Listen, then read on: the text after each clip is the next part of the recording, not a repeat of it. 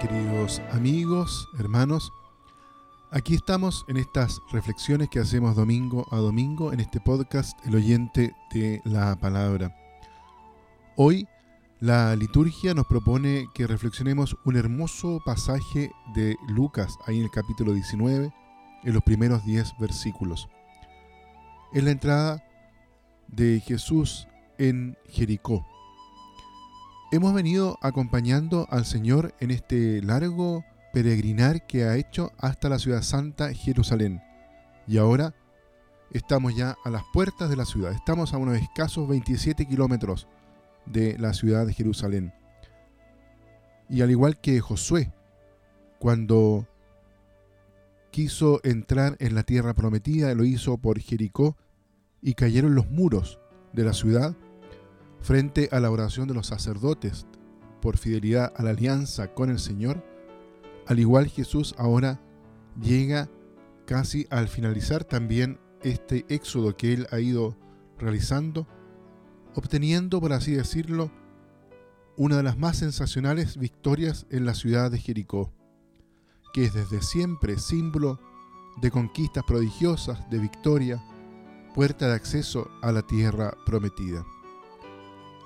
Si Josué asistió a la caída de los muros de aquella ciudad, Jesús nos habla de lo difícil que resulta la entrada de un rico en el reino.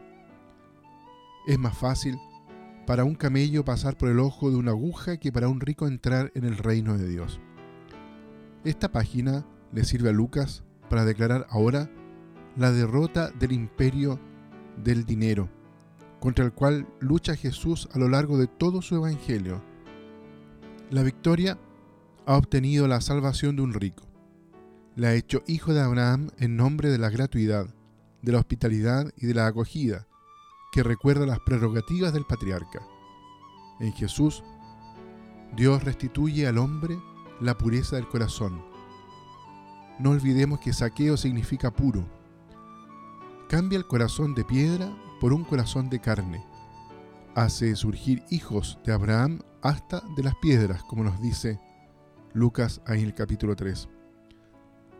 Gracias a que ha visto a Jesús, el mal considerado saqueo verá también a todo Lázaro que está tumbado en su puerta porque tiene hambre y sed. Verá a fin de cuentas el camino concreto para restablecer la justicia. El jefe de los recaudadores de impuestos, acostumbrado a extorsionar hasta el último céntimo, ha sido rescatado por Jesús y además sin pagar nada por haber sido liberado de tantas desgracias. La gratuidad, la amistad, la comunión con el Salvador le hacen feliz, alegre, abierto, como las puertas de su casa a la fiesta del perdón. Sin embargo, Lucas repite una vez más la gran pregunta. ¿Entrarán los otros, los justos, a celebrar la fiesta con saqueo? ¿Aceptarán comer con los hermanos mayores? ¿Querrán estrecharle la mano para congratularse? Si Jesús se sienta a la mesa con publicanos y pecadores, Luca pide a sus lectores que hagan caer los muros de separación entre los que se consideran justos y los pecadores, entre aquellos judíos y paganos, para que se reconozca la universalidad de la salvación en el hoy del encuentro personal con Jesús. Si tuviésemos que realizar una síntesis, tendríamos que decir en esta oportunidad que el corazón de todo este episodio, de todo este acontecimiento que ocurre en Jericó, en la relación entre Jesús y Saqueo, está expresado en la realidad de lo que es y significa la misericordia. Dios es amor y ama todo lo que ha creado, como dice el libro de la sabiduría hoy en la primera lectura.